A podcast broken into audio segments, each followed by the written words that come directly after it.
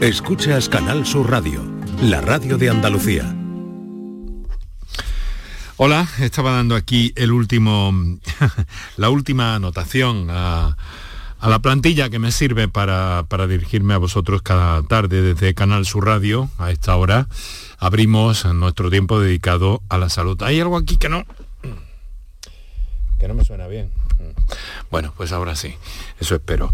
Oye, eh, muy buenas tardes. Abrimos nuestro tiempo dedicado a la salud desde Canal Sur Radio con la mejor de las intenciones y siempre dispuestos a hacerte llegar temas, conocimiento por parte de profesionales que nos ayuden a llevar una vida más cómoda, más equilibrada, más sana, en definitiva. Esa es nuestra idea y en esa línea funcionamos y acometemos eh, ya por unas cuantas semanas nada más, aunque luego esto tendrá continuidad. Eh, pues acometemos cada tarde esta asomada a la radio con todos los andaluces, con todos los que estáis ahí, a ese lado del aparato de radio. Así que muchas gracias por estar.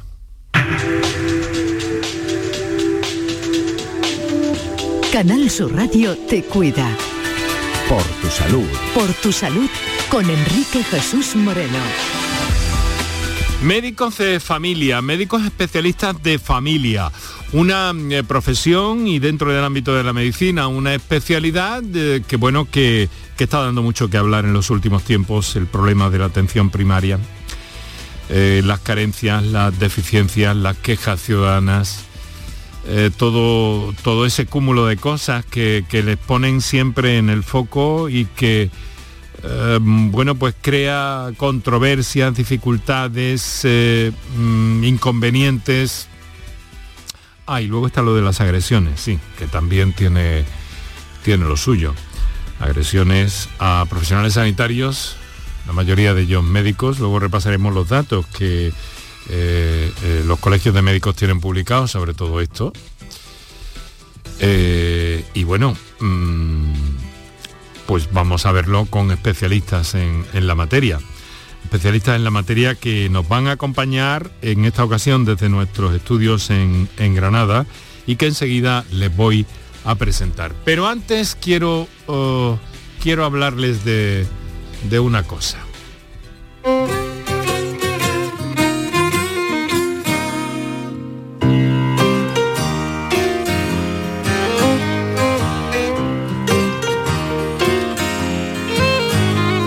Se asoma a la ventana con una taza de café.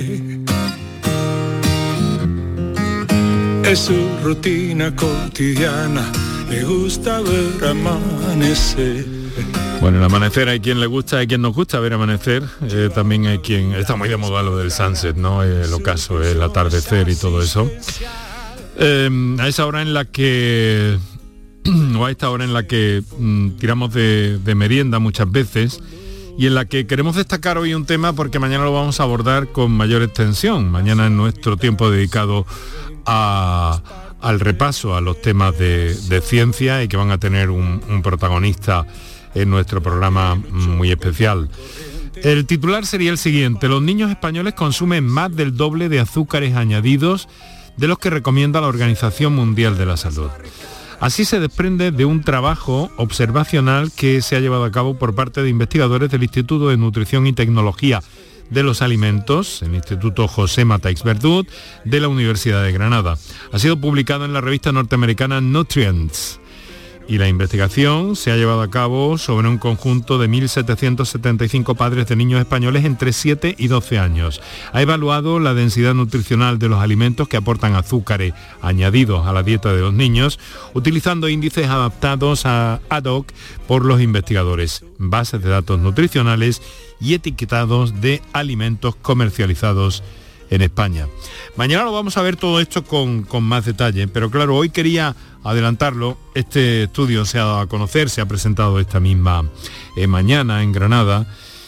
Y bueno, quería comentarlo porque, porque creo que, está bien hacerlo, sobre todo si tenemos en cuenta que luego, más allá de la niñez, más allá de los 12 años, eh, mucho más allá, llega la edad eh, adulta pero mucho antes pueden empezar complicaciones de diabetes, de obesidad, de sobrepeso y eso tiene que ver mucho con lo que se haga, sobre todo y especialmente en ese periodo de 7 a 12 años que han estudiado desde el Instituto de Nutrición y Tecnología José Matáis de la Universidad de, Granada.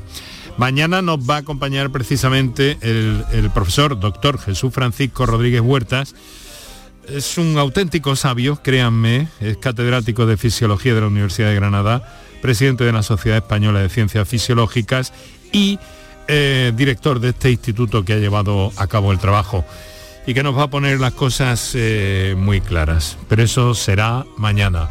Mientras todo eso llega y tomamos la prevención que necesitamos para nuestra vida, para nuestro bienestar, y que cuando llegue el momento de tu jubilación, como me va a llegar a mí de forma inminente ya, pues te encuentres, lo, estoy un poco obsesionado, mi, compañero Paco Villén se, ríe, estoy un poco obsesionado, no, estoy nervioso, ¿no? Como un poco atacado, no. Hombre, porque quiero, quiero estar bien en las últimas cuatro semanas, ¿no? Bueno, pues cuando, cuando llegue, que, no estoy preparado, dice, anda que no, que, que si yo te contara. Bueno, que mm, lo que queremos es eh, llegar a, un buen momento, tener una vida larga, saludable y para eso mucho de, de lo que nos va a pasar tiene que ver con lo que hacemos desde los siete años. Créanme, esto es así. Pero hoy, el tema dedicado a la medicina de familia y a los asuntos relacionados con la atención primaria. Cualquier pregunta a lo largo de los próximos minutos, eh, cualquier experiencia que quieran narrarnos, cualquier comentario que quieran hacer a propósito de todo esto, ya saben que tienen siempre una línea abierta. Para contactar con nosotros puedes hacerlo llamando al 95 50 56 202 y al 95 50 56 222 o enviarnos una nota de voz por WhatsApp al 616 135 135 por tu salud en Canal Sur Radio.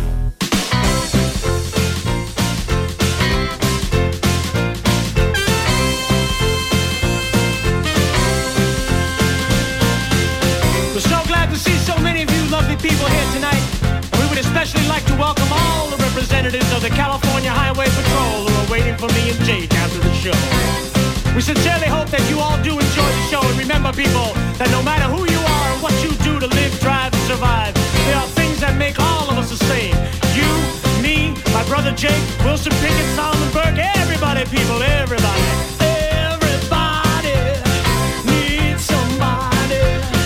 Everybody needs somebody, todos necesitamos eh, alguien y todos necesitamos cuando la salud nos eh, eh, da un susto, necesitamos a profesionales, necesitamos a alguien que nos ayuda de forma inminente en la consulta de atención primaria.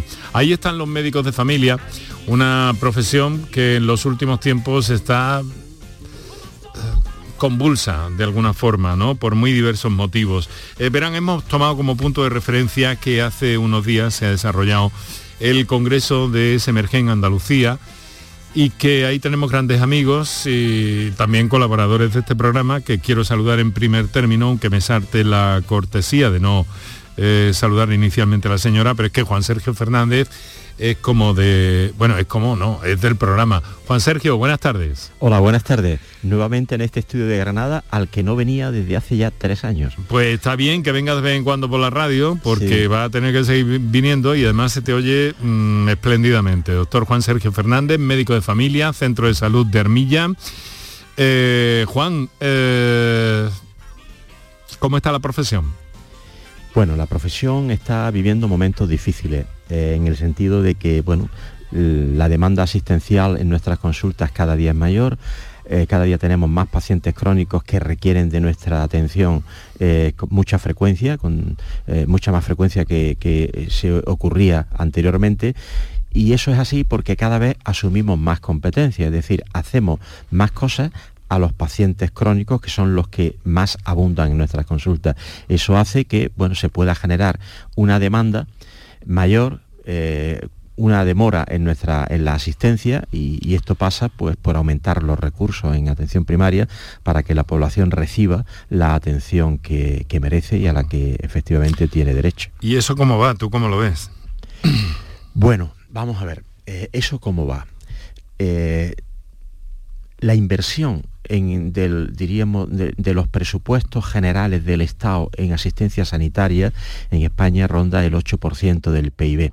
De ese 8% del PIB, hasta ahora gran parte de esa atención que rondaba casi, pues yo te diría el 82-83% iba destinado a atención hospitalaria y solo un 13 o un 14% se destinaba a atención primaria.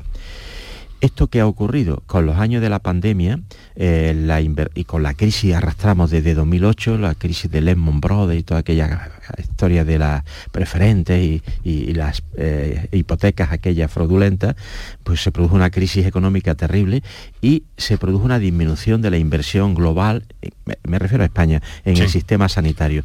Pero dentro de que cayó la inversión global en todo el sistema sanitario, la caída fue mucho más intensa, la pendiente de caída es mucho más pronunciada en atención primaria que en atención hospitalaria. Esto se ha visto un poco agravado también con, con la crisis del COVID.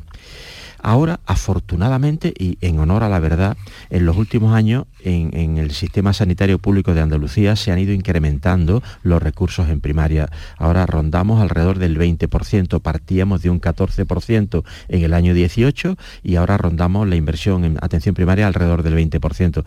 Y se firmó un acuerdo hace exactamente tres días en el que se ha firmado un compromiso por parte de la Administración de incrementar eh, esa, eh, esa, inversión llegar hasta el 25% del presupuesto sanitario, ese 25% destinarlo a primaria, que era una de las peticiones que, entre otras, nuestra sociedad ha venido reivindicando históricamente. Mm. Que además ese 25% corresponde a lo que recomienda la Organización Mundial de la Salud. O sea, no es una cifra aleatoria que se nos ha ocurrido en una tarde de primavera, sino que mm. son, es una cifra marcada por las instituciones internacionales.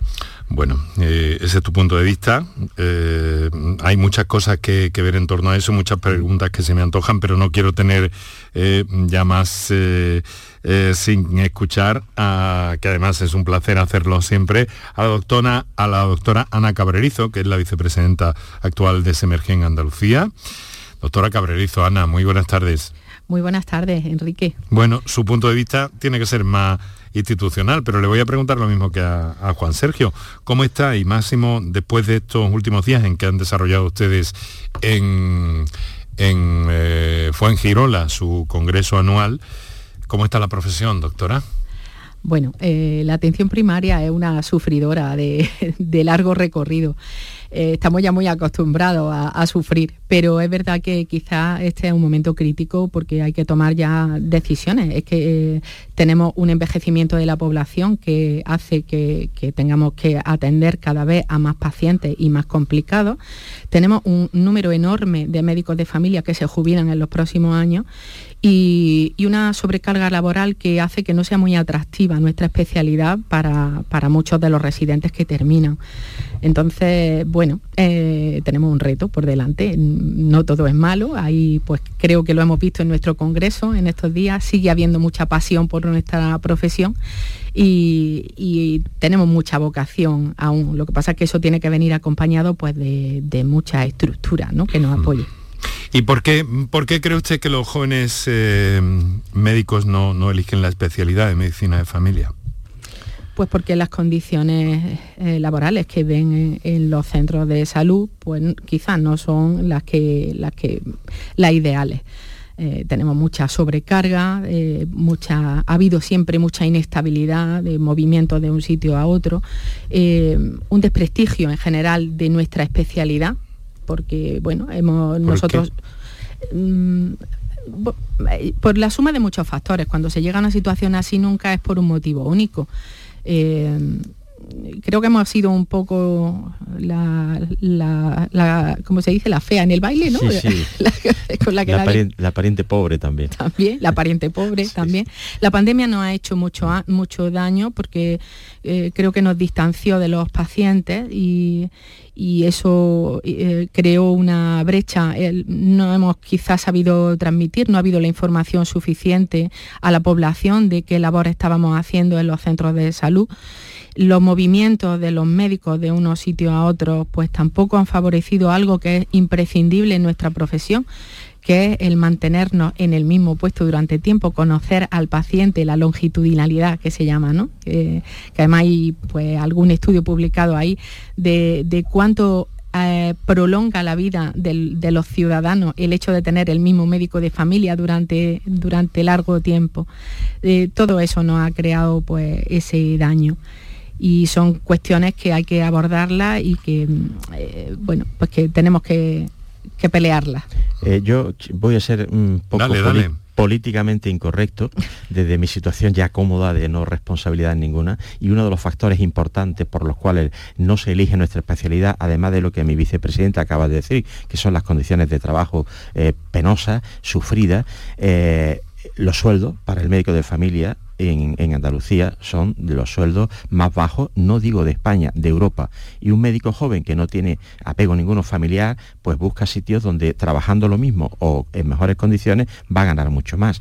Europa, que pasa por ser eh, nuestro referente, y Portugal, nuestro vecino más cercano, paga mucho mejor a los médicos de familia que España. Yo diría que eh, Portugal paga casi el doble a un médico de familia que paga España. Con lo cual eso explica que miles de médicos acaban su especialidad, se forman en España, el gobierno español, el Estado español, los presupuestos españoles pagan la formación de esos médicos vía MIR y se benefician otros países. Y, esto es una realidad palpable. Mm. Eh, esto, está ocurriendo todavía, todavía, y si no se pone remedio, no se pone coto, va a seguir, va a seguir ocurriendo. Sí, y hay algo, perdona. Adelante, no, no, adelante, Ana hay algo que quizá hace más daño, eh, que es eh, los, residentes que terminan la especialidad de medicina de familia y repiten MIR para hacer otra especialidad, eh, gustándole la profesión, gustándole la medicina de familia. pues bueno, pues porque ven que las condiciones son mejores en otras especialidades, tanto las condiciones económicas como las condiciones laborales y al final, pues la calidad de vida. Y, permíteme, director, otra apreciación. Y es una crítica tú, como si estuvieras en casa como si fuera el director del programa.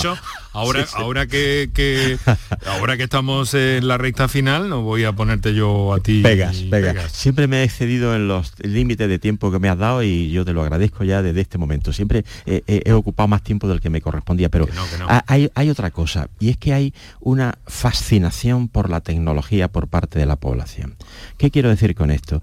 que eh, los, medios de comunicación eh, se, eh, eh, hacen una publicidad, yo diría que excesiva, de determinados aspectos de la medicina que afectan a un solo paciente al que se le ha hecho una intervención rarísima y, y, esa intervención y ese beneficio se le da solo a ese a, ese paciente. Y eso ha creado una fascinación por la tecnología. Sin embargo, los medios de comunicación, y en este sentido es una crítica, ya digo, constructiva, no han hecho especial hincapié, salvo este programa que sí lo viene haciendo tradicionalmente, en aquel trabajo callado, consistente del médico de familia que atiende y soluciona el 92-93% de los problemas de salud de la población.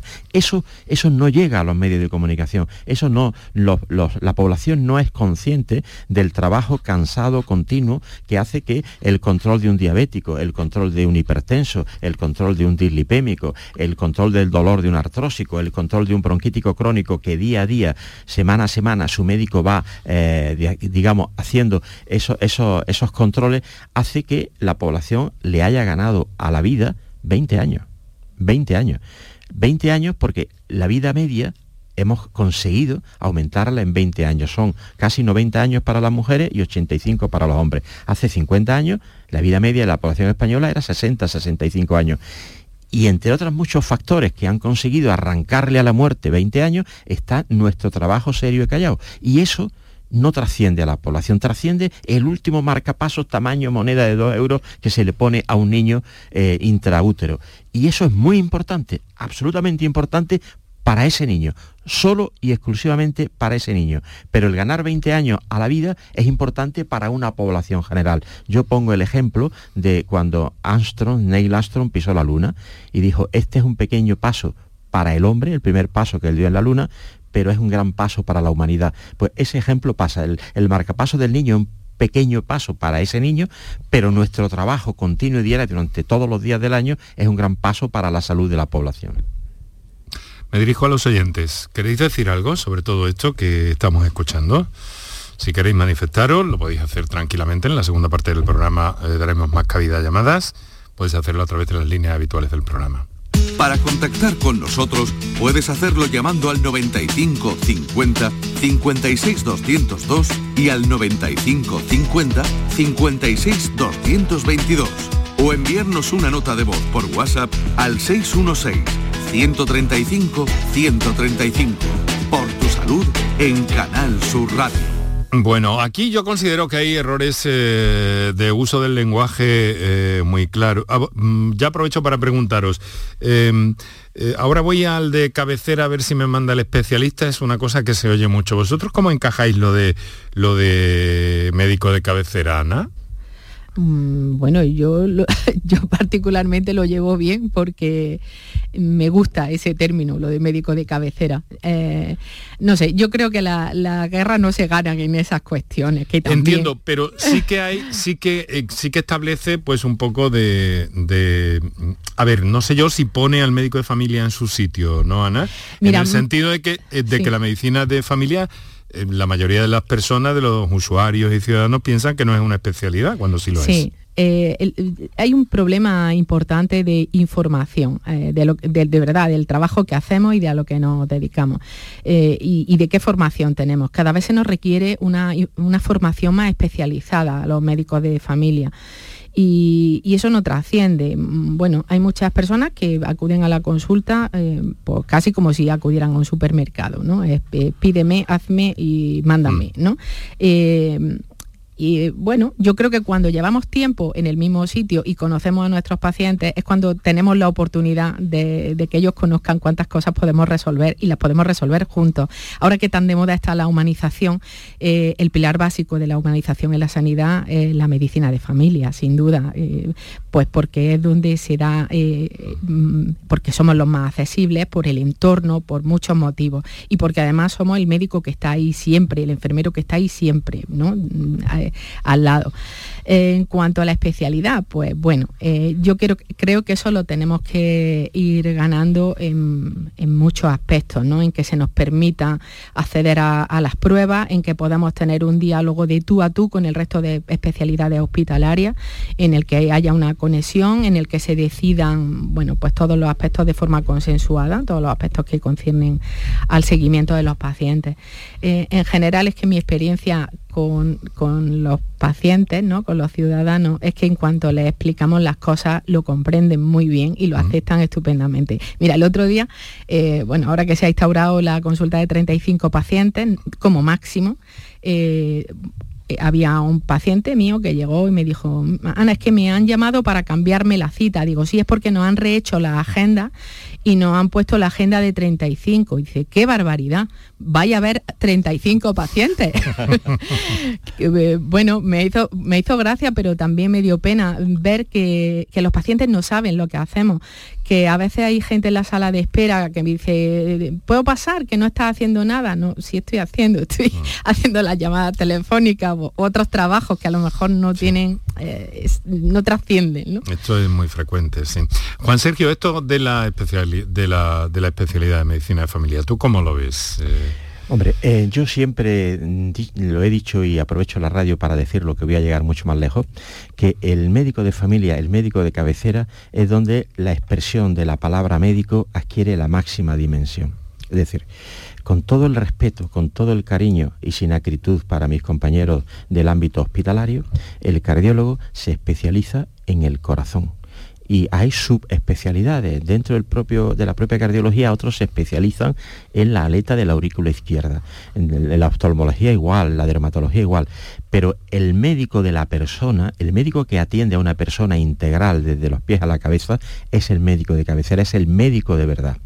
Y esto yo lo percibo ya en mi larga experiencia, porque cuando llevas, como dice eh, mi compañera Ana, mucho tiempo, yo ya llevo 17 años en el mismo puesto de trabajo, yo he estado siempre como mínimo 15 años en, los distintos destinos y ahora llevo 17 en Armilla, eh, ya conoces a los pacientes y te gana la confianza de ese paciente, hasta tal punto que nuestro compañero del especialista del hospital lo que ve al paciente en un momento determinado y le hace una fotografía en ese momento de su vida, pero no le sigue a lo largo de todos los días del año. Y muchos pacientes, o gran parte de esos pacientes, cuando han ido al hospital para que les vea cualquiera, el cardiólogo, el digestólogo, el reumatólogo, vienen a mi consulta y me dicen, Juan Sergio, esto me ha dicho el cardiólogo, ¿cree usted que debo hacerlo? Pero, pero eh, yo diría que el 90% de los pacientes que van al hospital después vuelven a comunicarme qué le ha dicho el compañero del hospital y qué, qué me parece a mí. Eso no tiene precio, eso no está pagado con nada. no, pero eso se hace, como decían antes, con esa continuidad. Claro, sin lugar a dudas. Eso, eso requiere que, el paciente y el médico estén mucho tiempo juntos, conviviendo, para llegar a ese nivel de complicidad. Yo he tenido la desgracia de tener que pasar alguna vez la consulta de Juan Sergio y desde la puerta el paciente se asomaba, me veía y decía, y dudaba si entrar o no. Y si, entraba, luego me advertía, pero luego vengo a ver a Juan Sergio, porque sus pacientes son Juan Sergistas. pero es eso, es la, continuidad, eso es fundamental. Eh, yo creo que el paciente eh, confía en ti cuando ha tenido una necesidad y o tú bien te has adelantado a esa necesidad o, él ha visto que tú respondes. Y si tú no estás y, y estás de forma continua, no la tienes. Luego otro aspecto es que nosotros conocemos eh, aspectos de los pacientes que no conoce nadie más. Muchas veces conocemos sus casas, su economía, eh, su familia, su, su cuita, lo conocemos prácticamente todo. Mi marido me dice a veces, no es posible que te hayan contado eso en la consulta cuando las teníamos de seis minutos. No es posible. ¿Quién te cuenta eso en una consulta? Pues sí, sí, sí que nos lo cuentan. Bueno, Juan Sergio eh, está en su consulta del Centro de Salud de Armilla. La doctora Ana Cabrerizo, vicepresidenta de Semergen Andalucía, está en su consulta en el Centro de Salud Casería de Montijo, en Granada, en ambos casos. Y hemos tomado ese punto de referencia para hablar de eh, medicina de familia, de atención primaria y de muchas cosas que eh, que quiero plantear aquí, además de las que quieran plantear los oyentes a través de las líneas habituales, que pueden preguntar si tienen alguna duda de tipo técnico o comentar algo de lo que estamos escuchando a nuestros invitados esta tarde, a quienes agradezco que especialmente nos acompañen desde nuestros estudios en la ciudad de Granada, en Laguna de Aguas Verdes, ¿verdad? Que es la dirección que es un sitio así de en alto de la ciudad, cerca de un centro de salud, por cierto, ¿no? Exacto. Sí. El centro de salud de la, de la bola... Mm, bola de oro. De la bola de oro. Eso es. Bueno, pues son las 6 y 32. Teléfono si queréis participar, un par de minutos para nuestros anunciantes y lo obligatorio de, de la publicidad electoral y enseguida retomamos. Para contactar con nosotros puedes hacerlo llamando al 95 50 56 202 y al 95 50 56 222 o enviarnos una nota de voz por WhatsApp al 616 135 135. Por tu salud en Canal Sur Radio. Mira, mira qué patatas he comprado. No, que no te engañen. Exige patatas nuevas. Ya están aquí, de nuestra tierra, piel fina. Y cuando la fríes o cueces, mmm, no te defraudan. Compra patata nueva, de nuestra tierra. Recién cosechada, sabrosa al cocer y clara al freír. Nuestra patata. Si quieres disfrutar de la radio de noche, en un ambiente de club con mucha música, sorpresas, invitados, actuaciones, entrevistas personales, lo tenemos todo. En la noche de Canal Sur Radio con Rafa Cremades. Un escenario repleto de gente interesante. Pasa, elige una mesa, siéntate, escucha, imagina. La noche de Canal Sur Radio con Rafa Cremades. De lunes a jueves a partir de la medianoche. Más Andalucía. Más Canal Sur Radio. Publicidad electoral. Yo voto por la sanidad y la educación pública, por cuidar de las personas mayores. Yo voto para que la vivienda esté a un precio asequible. Yo voto para que tengamos las mismas oportunidades. Vivamos donde vivamos. Yo voto por el campo andaluz, por el buen uso del agua, por nuestro patrimonio natural. Yo voto para defender a la gente trabajadora, a las empresas locales y a los autónomos. El 28 de mayo yo voto con Andalucía. Izquierda Unida, Podemos, Más País, Verdes Eco, Alianza Verde, Iniciativa del Pueblo Andaluz. Este es un espacio de publicidad electoral gratuita regulado por la Junta Electoral. Por incomparecencia de la candidatura a la que le correspondía la emisión a esta hora, Ciudadanos. No podemos ofrecerles la referida publicidad. Publicidad electoral. Canal Sur Radio, la radio de Andalucía. Elecciones Municipales 2023. Este domingo 28 de mayo sigue en directo en Canal Sur Radio y Radio Andalucía Información el desarrollo de la jornada electoral. A las 9 de la mañana, especial informativo con Fran López de Paz y Nuria Durán. La apertura de colegios, el voto de los candidatos, los avances de participación. Y a partir de las 7, el desenlace de la jornada en un programa conducido por Natalia Barnés que a las 8 en punto ofrecerá los resultados de la encuesta realizada por GAT3 para Canal Sur. Domingo 28 de mayo, elecciones municipales 2023. Andalucía elige. Canal Sur informa. Enrique Jesús Moreno, por tu salud, en Canal Sur Radio. Para contactar con nosotros puedes hacerlo llamando al 95 50 56 202 y al 95 50 56 222 o enviarnos una nota de voz por WhatsApp al 616 135 135. Por tu salud en Canal Sur Radio.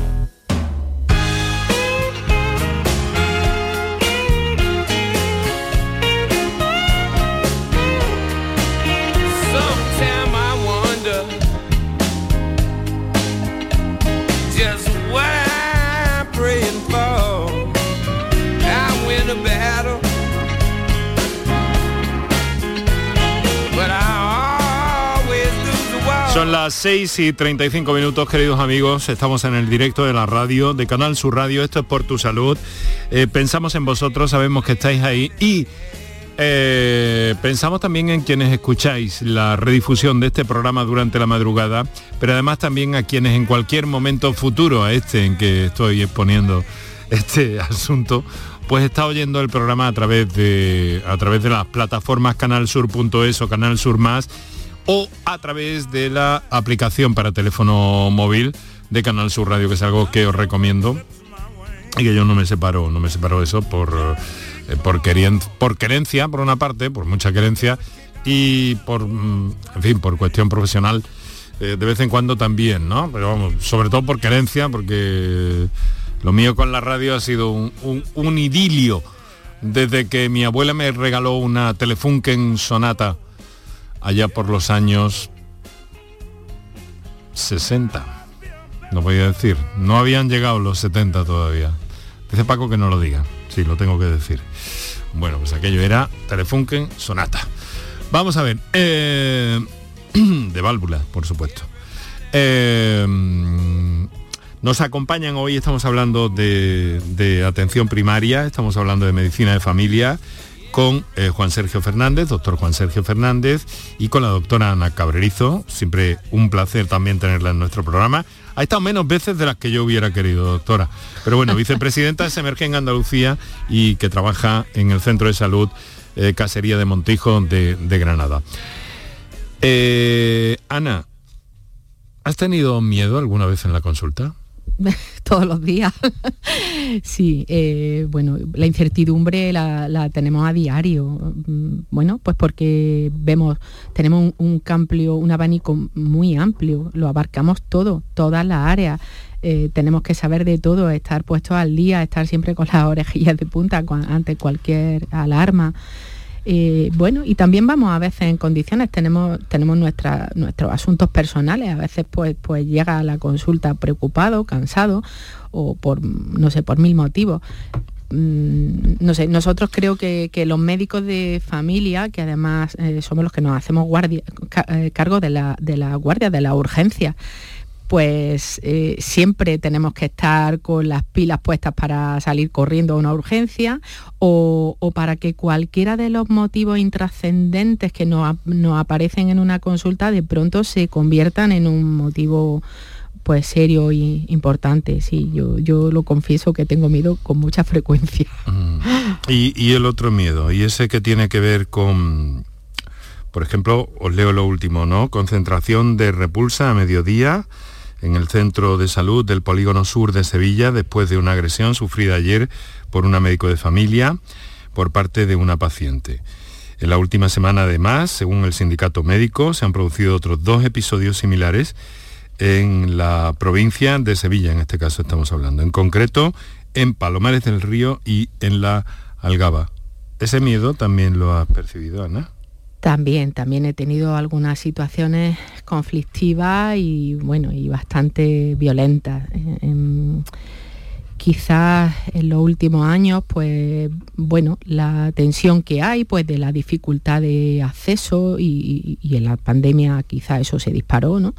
Eh, pues ha hecho que eso aumente. En general la tensión de las personas que esperan fuera, que no comprenden lo que se está haciendo dentro, que bueno, también parte de la educación, muchos factores, pues hacen que nos sintamos inseguros, vulnerables y, que haya muchos de, mis compañeros con eh, problemas de ansiedad y de depresión a, la hora de enfrentarse pues, a la consulta y a la urgencia. Juan. Eh, y en este caso, de las agresiones a los profesionales sanitarios. Hoy ha habido una concentración también a las puertas del Centro de Salud de Armilla, porque el sábado pasado, a mediodía, eh, llegó un paciente alterado, sin, síntomas de gravedad ninguno y bueno, y exigía al celador que se le atendiera inmediatamente. Le dijo, mire, hay otros pacientes, probablemente con más mm, gravedad que usted, tiene usted que esperar que le toque. Y sin mediar palabra le dio dos puñetazos al celador. O sea, quiero decir que se ha perdido mucho el respeto el respeto por los demás, no por los sanitarios o por los médicos, por los demás. Vivimos en una sociedad tensionada y, esto es algo que debemos de meditar. ¿Qué estamos enseñando a nuestros niños de relación interpersona para que cuando sean adultos sean personas respetuosas, que sepan, bueno, que, no siempre nosotros tenemos que ser los primeros, pues porque no es así, porque el respeto exige el, diríamos, el concederle a cada uno, a cada uno su sitio. Y en este caso de, las agresiones a los profesionales hay un claro sesgo sexista, es decir, se da mucho más cuando el profesional es mujer que cuando el profesional es hombre. Hay un machismo absoluto. Muchos eh, de estos agresores, que suelen ser en muchas ocasiones hombres, se ceban cuando eh, el, que le atiende es una mujer, un médico, una enfermera, una celadora, más si la mujer es joven, se ceban todavía más que en caso de una mujer mayor, ni te digo cuando el profesional es un hombre. En este caso, las agresiones, se, ya digo, se ceban contra, contra la mujer, considerándola más endeble en ese sentido. Y cuando, pasan, cuando estas situaciones la, la, veis venir, ¿tenéis un botón del pánico o algo? ¿Cómo sí, hay, hay, un botón de pánico que se toca y en aquellos centros donde hay guarda jurado, pues acude el guarda jurado y donde no hay guarda jurado, que no existe en todos los centros, pues el resto de los profesionales acuden en ayuda de la consulta donde ha sonado el botón de alarma. Hay un protocolo eh, del Servicio Andaluz de Salud para este tipo de situaciones, bueno, que requiere poner una denuncia inmediata ante la autoridad judicial eh, y de alguna manera hay una normativa que nos considera a los personales sanitarios funcionarios públicos, con lo cual eh, el delito por agresión a un funcionario público puede llevar la pena puede, conllevar la pena de prisión por agresión contra un funcionario público. Pero aún así eh, las agresiones siguen aumentando pues porque la población tiene una expectativa que no siempre se pueden cumplir. La población algunas personas de la población esperan que el sistema sanitario se les dé todo, se creen que tienen derecho a todo. Y bueno, el derecho existe, pero no es infinito. Y hay cosas que, hay que controlarlas de alguna manera. Y, bueno, cuando a una persona se le dice que no y él espera que, se le diga que sí, si ya digo, si no tiene ese debido respeto, esa educación que hay que tener de respeto a los demás, pues acaba pagándolo con el que tiene más cerca, con la infantería que mm. somos nosotros. Solo, solo, solo a médicos, según datos del colegio de, perdón, del, Consejo de Colegio, del Consejo Andaluz de Colegios de Médicos, ¿no? Solo datos de médicos, no de sanidad no incluye a enfermeros, enfermeras o, celadores o celadoras. Eh, son datos que he traído, los más recientes publicados en este caso. Durante 2022 en Almería 15, en Cádiz 25, en Córdoba 5, en Granada 9, en Huelva 15, en Jaén 10, en Málaga 22, en Sevilla 16 agresiones. Eh, claro, físicas, luego estamos hablando de, las otras, de las que también duelen, ¿no? También duelen y a veces más. Sí, y a veces, eh, bueno, mm, son situaciones de presión que, que en las que luego eh, uno no tiene conciencia de que realmente ha sufrido una agresión en muchas ocasiones, eh, pero que te deja el resto del tiempo de la consulta, pues, bueno, pues hecho polvo, ¿no? Tocado. Eh, sí. Mm, Yo creo que quizás los puntos más conflictivos, eh, por supuesto la urgencia, la urgencia extrahospitalaria y además en los puntos en los que hay eh, pocos equipos, ¿no? porque es donde está, donde eres más vulnerable, cuando hay eh, muchos equipos y hay muchas personas que pueden acudir en tu rescate, pues bueno. Pero en los puntos en los que hay poca gente, como ocurre en los consultorios más aislados, ¿no? Pues es quizás donde, donde estás más vulnerable. Y decía Juan Sergio lo de las mujeres, es, totalmente así, ¿no? A ver, yo de medio de bromas, algunas de mis compañeras cuando me hablaban de, de las agresiones, yo decía, hombre, es que yo soy grande, entonces yo me pongo de pie y el que tengo enfrente, pero es que es cierto, ¿eh? Eh, la mayoría de agresiones que, que, que vemos en nuestro ámbito son a mujeres y mujeres jóvenes.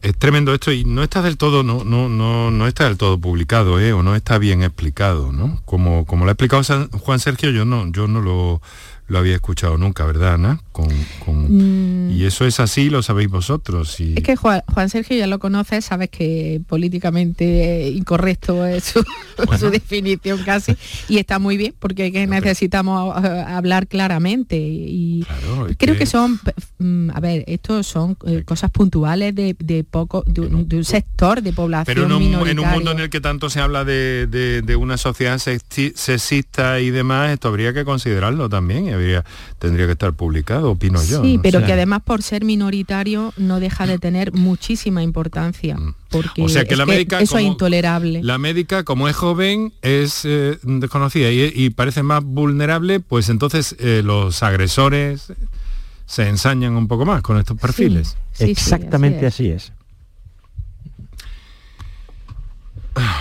Mm, Permitidme que haga un traguito de,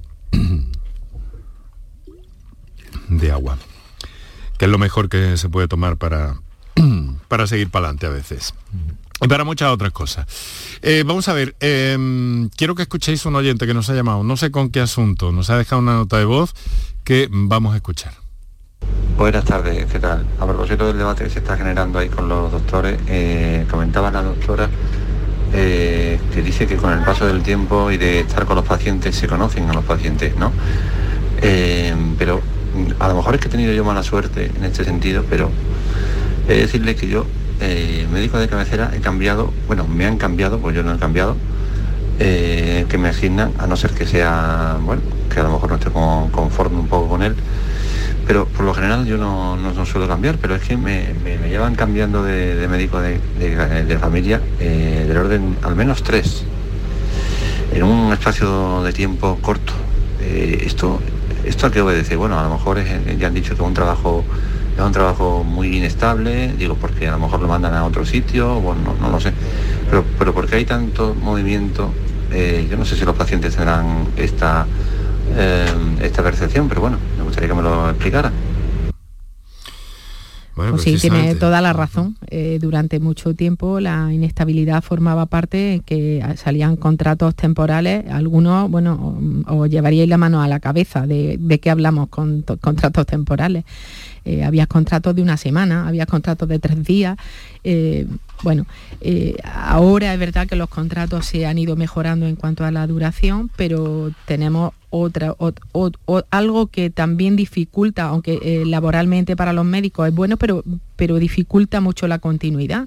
Y es que ahora tenemos traslados eh, y oposiciones constantemente, con lo cual pues eh, eh, la continuidad de lo- del médico en el mismo sitio con los mismos pacientes pues sigue estando comprometida y, y eso es fundamental para nosotros, es que es la, la base de la medicina de familia. Y eso no se podría arreglar de otra manera. Para, para completar lo que dice mi compañera Ana y para aclararle un poco más al, al oyente que ha, llamado, eh, vamos a ver, eh, las plazas en el sistema público de salud se cubren por oposición globalmente, es decir, los médicos nos examinamos y aquellos que aprueban la oposición le dan una plaza. ¿Qué ocurre? Que el que está en su plaza por oposición normalmente se tira varios años en esa plaza porque es la suya y solo cuando hay un traslado, que no ocurren con frecuencia, se puede o no cambiar de sitio. Las plazas que no están cubiertas por propietarios, hay diversos sistemas para darle la asistencia sanitaria a la población. Y como dice Ana, muchas veces esos contratos son absolutamente precarios. No se hacen eh, contratos de interinidad largos en el tiempo hasta que llega un propietario. A veces se hace un contrato de tres meses, de dos meses, de una semana. Se han hecho contratos para a, profesionales de lunes a viernes y le daba de baja sábado y domingo para no pagar seguridad social. O sea, perversiones de estas han existido hasta hace poco todos los días.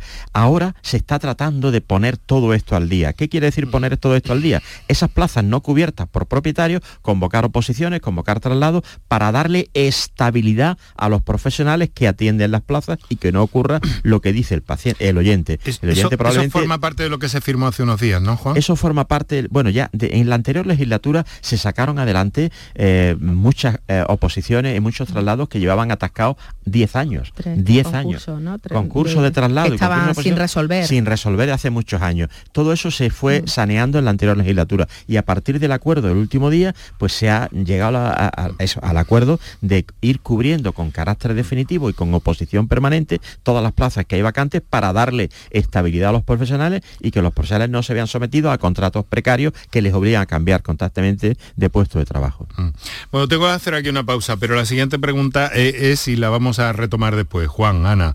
Eh, bueno, y entonces el, el- el relevo generacional, el, el futuro, mm, a ver cómo está ante esta situación. Pinta, pinta negro. Eh, Está regular. Pinta negro. ahora pero ahora me lo explicáis un poquito mejor. Publicidad y continuamos. Medicina, prevención, calidad de vida. Por tu salud en Canal Sur Radio. Escuchas Canal Sur Radio en Sevilla. Si necesitas recuperarte de una operación de cadera, rodilla o cualquier otro proceso médico, en Vallesol podemos ayudarte. Contamos con profesionales que te ayudarán a recuperarte más rápido y llevarán un estrecho seguimiento de tu evolución. Y todo ello sin desplazamientos innecesarios y por mucho menos de lo que imaginas. Infórmate en el 924 24 25 o en vallesol.es. Vallesol, la residencia que te mereces. Bienvenidos a Sacaba. Mil metros de electrodomésticos con primeras marcas. Grupos Whirlpool, Bosch y Electrolux. Gran oferta en lavadoras. Lavadora Indesit de 6 kilos desde 199 euros. Y lavadora Whirlpool de 8 kilos desde 299 euros. Y solo hasta fin de existencia. Solo tú y Sacaba. Tu tienda de electrodomésticos en el Polígono Store en calle nivel 23. Sacaba.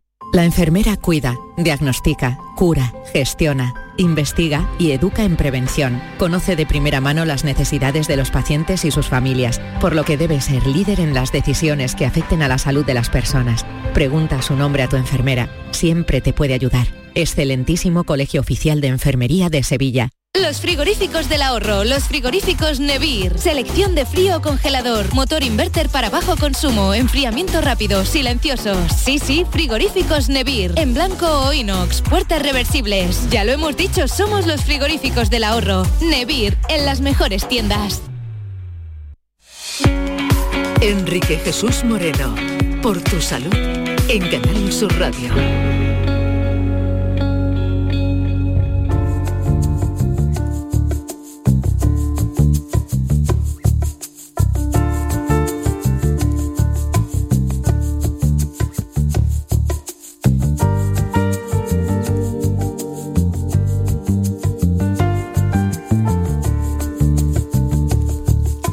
Nueve minutos y muchas cosas de las que nos gustaría hablar.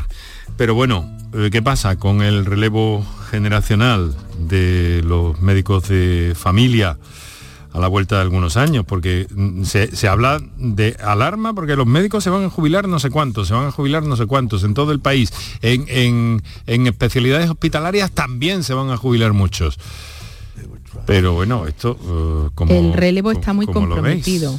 Muy comprometido y desde luego en, Se habla pero en- no se oyen soluciones. Esto eh, soluciones, yo creo que no hay ni una solución única. Debería de haber muchas soluciones y además muchas soluciones eh, casi con un pacto de Estado, porque el problema es general para todo el país. En algunas comunidades es verdad que está más acentuado, pero es un problema general. Eh, entonces, bueno, hay, hay, muchos problemas. En primer lugar, tenemos que hay una, una población que eh, envejece y que va a requerir una serie de cuidados mayor que las generaciones anteriores. Por otra parte, tenemos uh, la jubilación masiva de, de un montón de médicos de familia, del baby boom, aquel que que nos dejan pues la plantilla a mitad. Mm. Y luego tenemos una huida de talento, una huida de los profesionales, no solo de los residentes que acaban de terminar y que se van a otras comunidades, a otros países o a otras especialidades, es que también médicos de familia que están ahora mismo en activo, pues vemos como hay una demanda brutal de máster de estética y de otras salidas para buscarse eh, otro tipo de trabajo en los que las condiciones laborales pues sean, bueno, pues diferentes. Entonces, bueno, mm, yo creo que medidas sí que hay, que se pueden tomar, que hay muchas, que no es solo una. Eh, se habla mucho de aumentar las plazas de las facultades, pero si tú aumentas las plazas de facultades, pero luego no tienes tutores para, enseñar a estos residentes una vez que lleguen al MIR y aumentar las plazas MIR, y si tú no reconoces esa labor de los docentes, si no se le incentiva, eh, si no mejora al final el, tipo de trabajo, las condiciones de trabajo en los que se trabaja, pues no, hacemos nada. Yo, perdonadme que, introduzca aquí algo que no debería hacer, pero voy a hacer, pero yo creo que las universidades deberían implicarse más en todo esto. Eh, eh, los rectores de las facultades de medicina y de, y de otras ciencias de la salud especialmente, sí. Hay, hay un problema de silencio ahí, ¿eh? una absoluta mala planificación en los últimos años. Esto se veía venir porque el, sistema sanitario conoce la edad de sus profesionales y entonces desde hace 20 años, 15 años se veía venir que el 30% de los médicos de familia en los próximos 5 años nos vamos a jubilar. Mm. Eso se sabía y no se ha tomado ninguna medida para eh, que esto eh, ese relevo generacional se vaya produciendo de una manera ordenada. España es el, país que tiene más facultades de medicina, yo creo que del mundo, tiene más facultades de medicina que Estados Unidos. ¿Qué ocurre? Que los médicos que salen de la facultad de medicina no todos tienen acceso a la formación vía MIR para obtener una especialidad y poder trabajar. Es decir, todos aquellos profesionales que se forman en una facultad tienen que tener garantizada una plaza vía MIR para que el sistema pueda después incorporarlo, porque según la ley europea no se puede trabajar en el sistema público si no estás en posesión de una especialidad. Y la medicina de familia es una especialidad y el resto de las especialidades. Si salen médicos de las facultades y no tienen acceso a, la, formarse en una especialidad, se quedan ahí en una bolsa, se quedan en un limbo que no pueden trabajar en el sistema público. Ahora este gobierno ha tomado una medida provisional, provisionalísima, que a partir del 1 de enero y durante tres años permite o propicia el que los que tenemos edad de jubilarnos, como es mi caso, podamos continuar trabajando porque no hay relevo, podamos continuar trabajando y te dan un porcentaje de la pensión que te correspondería para que puedas seguir trabajando. De, hecho, ese, es tu caso, ¿no? Perdona. Ese es mi caso real, exactamente. porque es público, vamos, que lo saben tu... Tu, oyente, o sea que yo ya tendría que estar jubilado por la edad, pero al no haber relevo, pues lógicamente el sistema eh, de alguna manera te incentiva para que te quedes y sigas trabajando. o sea, todo el mundo está, afortunadamente en mi caso me gusta mi trabajo, me considero que tengo gozo de buena salud, no me cuesta trabajo ir a trabajar y, bueno, soy feliz haciendo lo que hago y eso forma parte de mi felicidad, mi trabajo.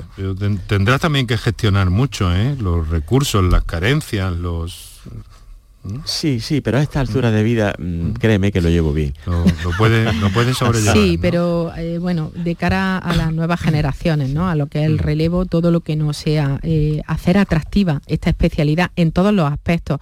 Eh, bueno, yo esta mañana, por ejemplo, he intervenido en un grupo de trabajo para la motivación de los profesionales en la Escuela Andaluza de Salud Pública y, y a mí me ha tocado trabajar el área de las zonas de difícil cobertura. bueno, pues allí se han hecho propuestas quizá muy arriesgadas, pero eh, hablábamos, digo, es, que si seguimos haciendo las propuestas que se han hecho siempre no vamos a conseguir mm. nada. Ahora se da sí, propuestas creativas, propuestas arriesgadas, pero, em, eh, no sé, yo creo que la situación que hay ahora mismo en la que eh, alguien que saca el MIR para hacer medicina de familia se plantea si, si hacerlo o no, porque es que si no hace el MIR va a estar trabajando mañana ganando más dinero que si hace la especialidad y de momento tiene garantizado que va a continuar trabajando.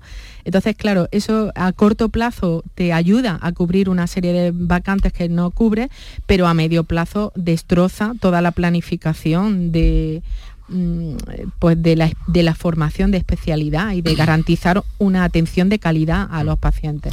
Este año y todos los años se vienen quedando plazas de medicina de familia que no se cubren vía MIR. Este año concretamente creo que han sido 200, 202 plazas no se han cubierto. Bueno, en Andalucía sí, ¿eh? en Andalucía se han cubierto, todas. En Andalucía sí, pero en el resto del país no se han cubierto plazas. Es decir, que hay médicos que habiendo aprobado la oposición para hacer el MIR, no, eh, como solo quedaban plazas de medicina de familia, pues han dejado la plaza vacante y no, no la han cubierto. Por todo lo que hemos venido hablando esta tarde aquí. Y mucho que nos quedaría que, mm, que hablar, desde luego, me quedan tantas y tantas cosas en el tintero. Eh, eh, en el iPad tengo mm, lo más grande. Eh, yo no sé si de aquí a que yo me, me, vaya me va a dar tiempo de- de repetir, pero es que esto da para una segunda sesión. Ana Cabrerizo, muchas gracias por estar con nosotros. Muchas gracias a ti por eh, brindarme la oportunidad, eh, de- además con mi buen amigo Juan Sergio y en una tarde maravillosa de Sí, lluvia. Estupendo, en Granada está, está cayendo Sí. agua. ahora, Ha ¿no? empezado a llover ahora, toda la mañana de sol y se ha cubierto el cielo de nubes. Ana. Cabrerizo, vicepresidenta Semerge en Andalucía, Centro de Salud Casería del Montijo, de Casería de Montijo, doctor Juan Sergio Fernández, médico de familia, Centro de Salud de Armilla. Eh, os voy a mandar un, un abrazo y un beso muy grande. Igualmente. Eh, de verdad, porque os, os tengo gran, gran aprecio y, y- y es de justicia que lo haga. Eh, me quedo sin tiempo para, para pediros algún consejo, ya que estoy así en una situación prejubileta que me podías decir para la salud, pero vamos a ver si podemos encontrar otro, otro momento. Ahora lo que sí quiero decir, que he oído poco, es que Tina Turner eh, sufrió una enfermedad renal, una enfermedad renal crónica, que la llevó a ser trasplantada de riñón y que desde entonces se convirtió en embajadora de esa causa. Esto es algo que agradece además públicamente hoy directamente la Organización Nacional de Trasplantes de España. Muchas gracias. Por tu salud con Enrique Jesús Moreno.